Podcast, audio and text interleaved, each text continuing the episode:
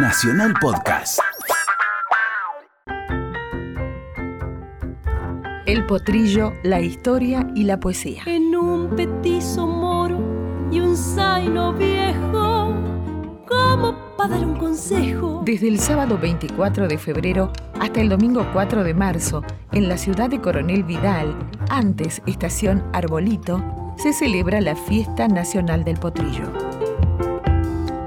Cuando el apuro porteño por llegar a Mar del Plata aprieta, cuando solo faltan 60 kilómetros, aparece la ciudad de Coronel Vidal, la misma que para muchos sigue siendo la vieja estación Arbolito del histórico Ferrocarril del Sur.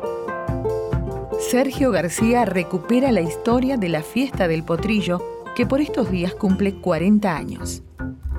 La fiesta nace por un grupo de gente del pueblo, había varias localidades vecinas que ya tenían su fiesta, como la del Ternero, como la del Gaucho, entonces querían con ganas de tener su fiesta en su pueblo y ahí se juntaron y quisieron hacer una fiesta. Y pensaron en un nombre, pensaron en homenaje al bagual, digamos, al caballo, el hombre del campo, que la gente trabajaba con ellos, decidieron poner el Fiesta Nacional de Potrillo. Fue Dardo Rocha en 1883 quien fundó esta ciudad, cabecera del partido de Mar Chiquita. El nombre rinde homenaje a José Celestino Mariano Vidal Sarabí, un hombre que abrazó las armas desde muy joven. Enfrentó a los ingleses en las invasiones de 1806, acompañó a Belgrano en la campaña al Paraguay y fue testigo de las hazañas del famoso tambor de Tacuarí. Peleó en Montevideo y participó del ejército del Alto Perú bajo las órdenes de Rondó. Además de militar, Vidal fue diputado por el Partido Federal y estuvo del lado de Manuel Dorrego en su enfrentamiento con el general Juan Lavalle. Sergio García está hoy al frente de la celebración de la fiesta del potrillo. La fiesta tiene espectáculos a la noche.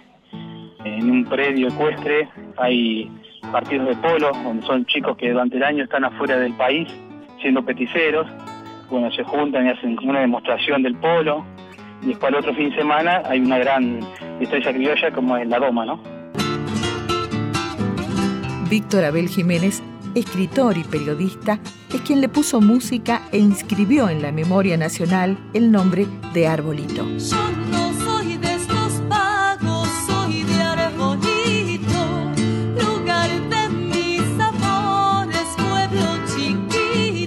Prolífico autor del cancionero popular argentino, Jiménez escribió zambas, chamarritas, rancheras y por supuesto canciones sureras.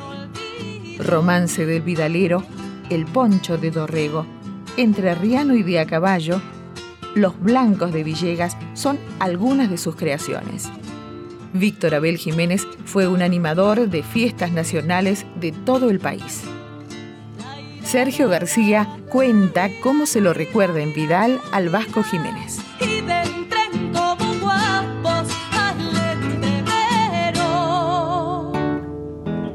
Víctor Jiménez es alguien importante acá en el pueblo, ayudó mucho a que esta fiesta creciera. En sus principios hasta conseguía artistas porque él lo llamaba, ¿no? Tenía un, empuje y todo su conocimiento y su contacto para que la fiesta pueda crecer, ¿no?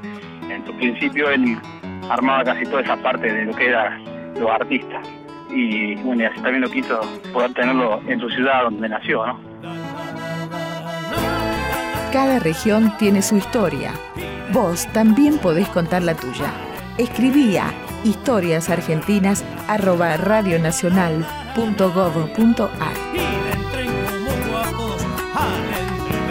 Esta historia la escribimos juntos.